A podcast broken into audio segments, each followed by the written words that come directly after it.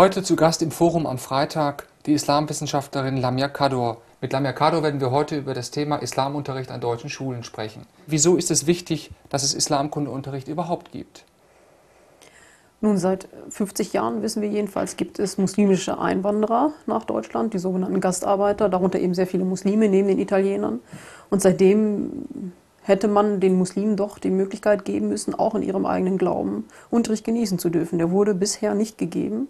Und eben seit 99 gibt es jedenfalls in Nordrhein-Westfalen diesen Unterricht, um eben einmalig zu sagen oder erstmalig zu sagen, hier ist der Unterricht, wir bieten euch das, der Staat oder das Land Nordrhein-Westfalen bietet euch das an, dass ihr eben in eurem eigenen Glauben unterwiesen werdet.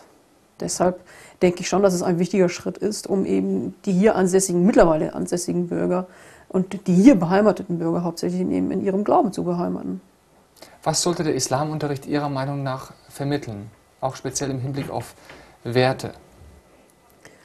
Nun, hauptsächlich sind es die Werte, die wir in jedem Religionsunterricht auch finden. Äh, wenn ich sie jetzt benennen würde, sind es speziell im Islamkundeunterricht ähm, Respekt vor dem Alter zu haben, vor allen Dingen also ältere Menschen äh, zu respektieren, ähm, dass man Nächstenliebe üben soll, wenn wir von Wert sprechen. Allerdings ist es natürlich auch ein Wert, kritisch mit seiner eigenen Religion umzugehen. Das heißt jetzt nicht, dass ich meine Religion ablege, weil ich kritisch damit umgehe, sondern dass ich bestimmte Dinge hinterfrage und unter Umständen dann wieder neu annehme. Nur ich habe sie wenigstens einmal hinterfragt und weiß, warum ich mich da bewusst dafür oder dagegen entschieden habe. Ich denke, solche Werte sollte ein Islamkundeunterricht oder später der islamische Religionsunterricht auf jeden Fall vermitteln. Und wie gehen Sie damit um, wenn so Themen wie, sage ich mal, Ehre oder mhm. Ehrenmord auch zur Sprache kommen? Wir haben das ja zufällig mhm. in Ihrem Unterricht auch erlebt, wo dann zum Teil haarsträubende Antworten oder auch Fragen gestellt werden. Wie geht man als Lehrer damit um? Schwierig. Also man muss, ich habe ja immer zwei Möglichkeiten damit umzugehen, als Mensch oder immer als Religionslehrerin. Ähm, als Mensch äh, weiß ich, genauso wie ich das als Religionslehrerin weiß, dass diese Ehrenmorde absolut zu verurteilen sind. Als Religionslehrerin ist es allerdings so, dass ich das natürlich mit meiner muslimischen Brille sehe und mir denke, wie kann jemand das auch noch muslimisch rechtfertigen? Wie kann tatsächlich ein Schüler so weit gehen, zu sagen, ja, ich würde meine Schwester unter Umständen töten, wenn sie die Ehre der Familie beschmutzt hat? Da muss ich das ja sogar. Der Schüler erwartet zwar Verständnis von mir dafür, weil er sagt, Sie sind die islamische Religionslehrerin, Sie müssen ja wissen, warum ich das da mache. Ich habe da relativ wenig Verständnis für. Das mache ich den Schülerinnen und Schülern auch klar. Zwar sanft, indem ich sage, ähm, das, das kannst du nicht machen, das darfst du auch nicht, das, das äh, geht nicht aus dem Koran hervor. Du kannst also nicht, nicht aus dem Koran äh, heraus argumentieren. Aber es ist, dennoch mache ich ihnen doch sehr klar, dass das so nicht geht und dass wir hier einen Rechtsstaat haben, der dafür äh, aufkommen wird, wie man mit diesen Menschen zu verfahren hat. Das bringt mich zu dem Stichwort auch, welche Erfahrungen macht man denn mit Schülern?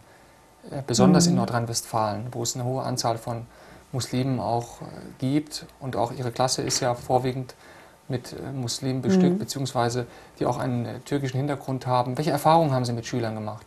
Ich selbst war ein wenig verwirrt und das sehr positiv ausgedrückt.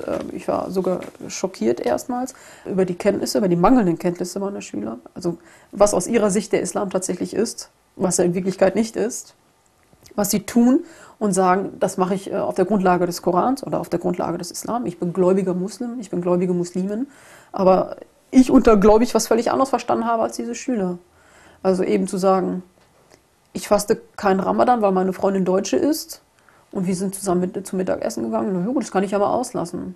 So, so streng ist es nicht. Ähm, das wundert mich schon. Nicht, dass ich sagen würde, ich verurteile das prinzipiell, wenn man den Tag nicht fastet. Ich verurteile es nur, wenn, wenn Menschen dann, oder wenn Muslime sagen, ich mache das aufgrund meiner Religion, ich darf das. Oder der Islam sagt, ich darf meine Schwester töten, wenn die gegen die Familienehre verstößt. Ähm, das hat mich anfangs ziemlich stutzig gemacht und auch, auch am Anfang auch relativ frustriert. Mittlerweile ist es so, dass ich damit umgehen kann. Ich muss damit umgehen. Sie tragen kein Kopftuch, gelten als gemäßigte Muslima. Wie reagieren die meist türkischen Eltern ihrer Schüler und äh, mit welchen Reaktionen ähm, haben sie immer zu kämpfen in dem Unterricht? Ich glaube, die Eltern haben eben erwartet, es wird eine mit dem Kopftuch kommen, die perfekt Türkisch sprechen wird äh, und auch mittleren Alters ist. Auch das ist nicht ein, eingetreten. Das war also für mich äh, interessant zu sehen, dass weder die Lehrer wirklich damit klarkamen, so wie ich war, weil sie völlig überrascht waren, aber auch die Eltern erstmal äh, gestutzt haben nach dem Motto, wieso ist sie denn nicht mal türkischstämmig? Okay, das Kopftuch tragen, wie gesagt, viele Schülerinnen tragen das Kopftuch selbst nicht und es gibt auch einige Mütter, die das Kopftuch nicht tragen. Es ist also nicht ein absolut fremdes Bild, wobei man sich die klassische Religionslehrerin ja eher Kopftuch tragen vorstellt. ich würde sagen, da ist man relativ schnell hinweggekommen. Für mich selbst ist es so, dass ich das Kopftuch zu tragen, ich habe mich natürlich damit auseinandergesetzt. Das macht, glaube ich, jedes muslimische Mädchen in Deutschland oder auch woanders. Ähm, irgendwann sich die Frage zu stellen, trage ich das oder trage ich es nicht? Für mich war es ein Nein, ich trage es nicht. Wobei das Nein bei mir jetzt nicht so konsequent ist, dass ich sage, nein, ich schließe es für immer aus. Das möchte ich, so weit will ich gar nicht gehen, sondern nein, ich trage es jetzt nicht. Aus den Gründen, dass ich sage, ich glaube, der Sinn des Kopftuches ist in dieser Gesellschaft etwas ja, verfehlt. Das Kopftuch wurde vor 1500 Jahren mehr oder weniger ähm, empfohlen, den Frauen anempfohlen, ähm, aus einem bestimmten Grund heraus, nämlich zu sagen, äh, dieses Kopftuch gilt als Schutz, als Schutzfunktion. Ähm, und diese Schutzfunktion sehe ich in der heutigen Gesellschaft nicht, zumal ich auch glaube, dass gerade das Kopftuch nicht das Wichtigste am Islam ist. Also ich wehre mich auch gegen den Gedanken zu sagen, erst dann, wenn ich das Kopftuch trage, bin ich Muslimin. Das sehe ich überhaupt nicht so. Ich bin nicht erst dann Muslimin, wenn ich ein Kopftuch trage. Mhm. Die Universität Münster, wo wir uns hier befinden, bildet ja Religions- bzw. Islamkundelehrer mhm. aus, hier am Zentrum für religiöse Studien, als erste deutsche Hochschule. Ähm, unter anderem Sie machen das. Mhm. Welche Basics und welche Inhalte werden hier ähm, vermittelt? Nun ja, es sind hauptsächlich vier theologische Kerninhalte. Das ist einmal der Koran und die frühe islamische Überlieferung, also die frühe Geschichte des Islam. Es ist Muhammad als Vorbild für die Muslime. Es ist das islamische Recht, Fiqh, und es ist die islamische Theologie an sich, Kalam. Darunter gibt es aber noch einige andere Bereiche wie Recht und Politik, es gibt auch Module, wo man, wo man äh, die arabische Sprache stärker belegen kann, also arabische Sprache und Islam zum Beispiel, wenn man das möchte.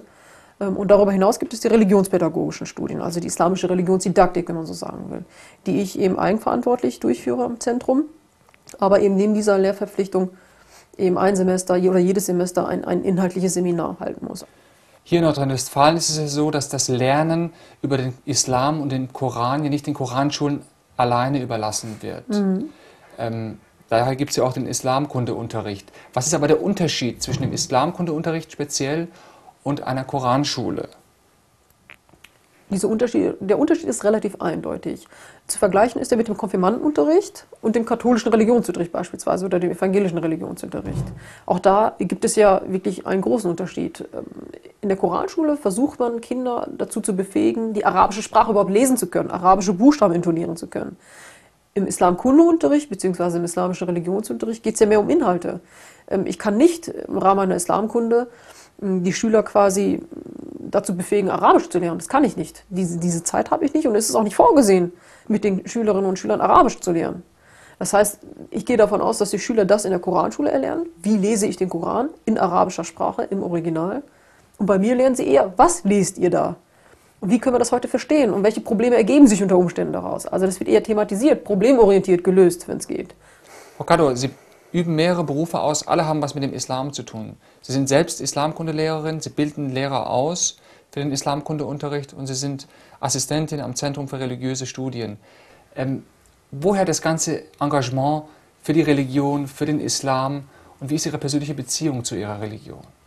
Ähm, mittlerweile ist es wirklich eine Art Selbstverpflichtung, die ich mir auferlegt habe. Ich selbst sehe mich in der Pflicht als Muslim, Muslimin, aber auch als Deutsche, ich bin Deutsche, zu sagen, okay, ich, gerade in dieser Zeit, ich versuche den Islam so wahr wie möglich in Anführungsstrichen und nach ähm, bestem Gewissen darzustellen. Das heißt, ich versuche Muslimen zu helfen, sich selbst erklären zu können, nicht verteidigen, aber sich erklären zu können, was sie da machen und das auch sprachlich rüberbringen zu können.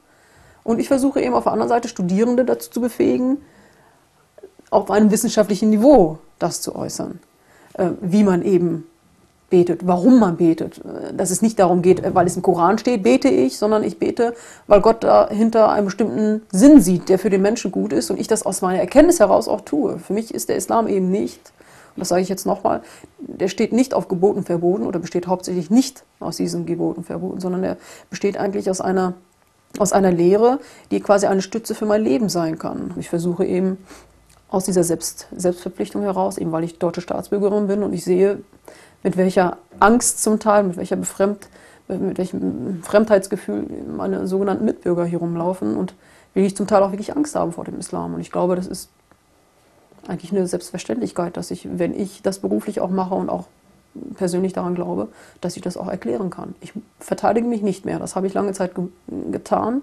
Ich glaube, dass Verteidigen nicht richtig ist. Aber ich kann mich erklären und das tue ich gerne. Frau Kadow, vielen Dank für dieses Gespräch. Ja, danke Ihnen auch.